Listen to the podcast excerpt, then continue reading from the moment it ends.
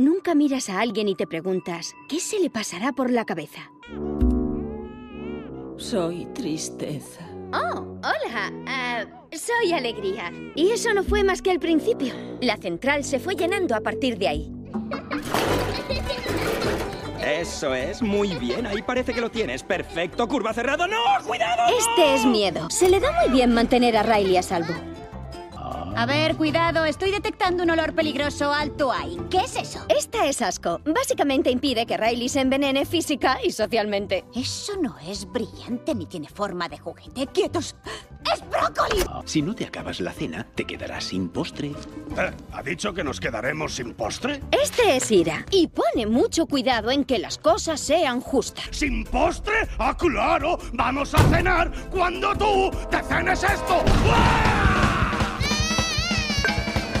Ray, Ray, aquí viene el avión. Avión. Y-.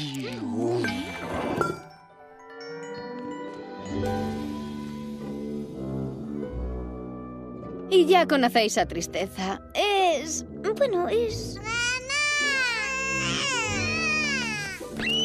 La verdad es que no sé muy bien qué hace. He mirado por ahí y no tenemos a dónde mandarla, así que no pasa nada. Estamos bien, todo va genial.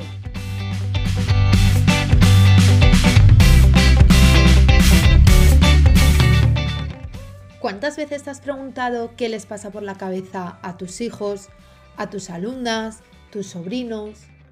Es difícil saber qué ocurre en la mente de los más pequeños, pero con un poco de esfuerzo podemos guiarles en su camino hacia la gestión emocional.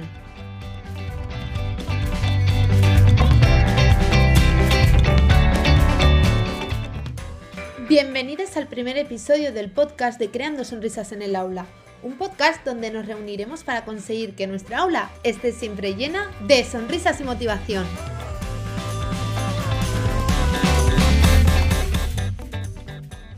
Yo soy Rebeca Ortega y hoy vamos a hablar de las emociones en los más pequeños, cómo trabajarlas en el aula y qué recursos podemos utilizar para ello.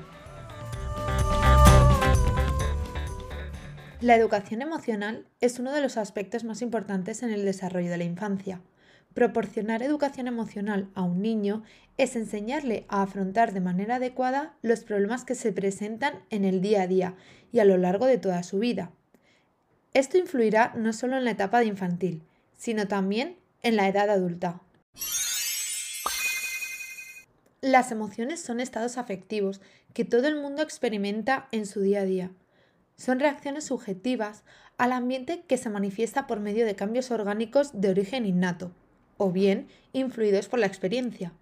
Es decir, son funciones adaptativas de nuestro organismo al medio que nos rodea. En el ser humano, la experiencia de una emoción involucra una serie de cogniciones, actitudes y creencias sobre el mundo, que usamos para valorar una determinada situación y por tanto influyen en el modo en el que percibimos dicha situación.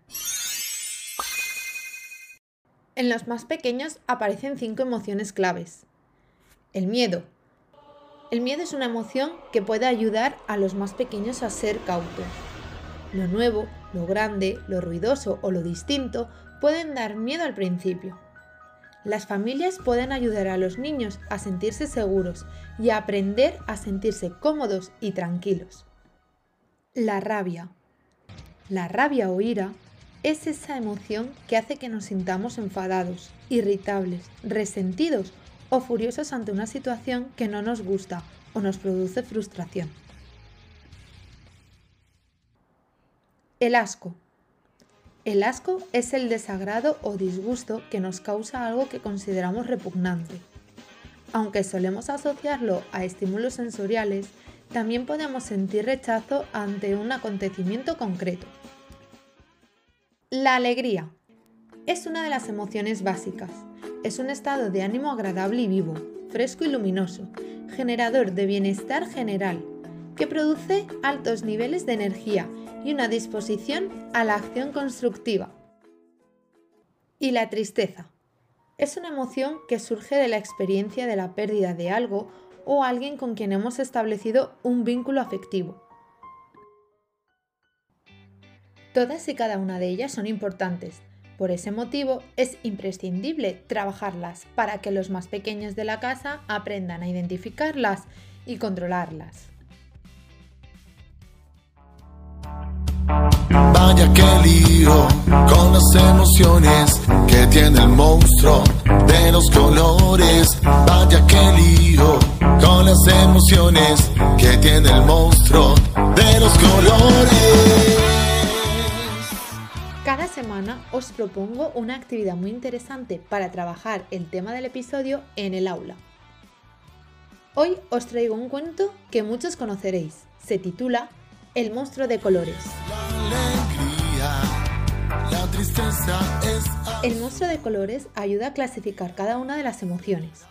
Además, tras la lectura del mismo, se puede realizar una actividad coloreando cada uno de los monstruos para que cuando el niño sienta alguna de estas emociones, la señale y haga un dibujo del color correspondiente.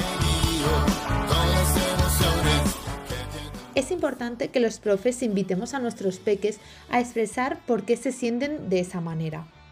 De esta forma, trabajamos la expresión de emociones, al igual que trabajamos la identificación de las mismas.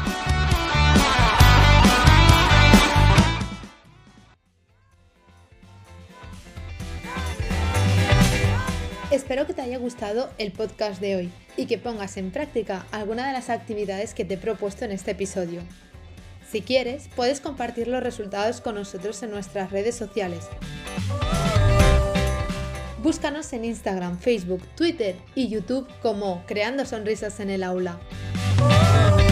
Esta aula tiene sus puertas abiertas para darte la bienvenida siempre que quieras. Nos vemos en el siguiente capítulo.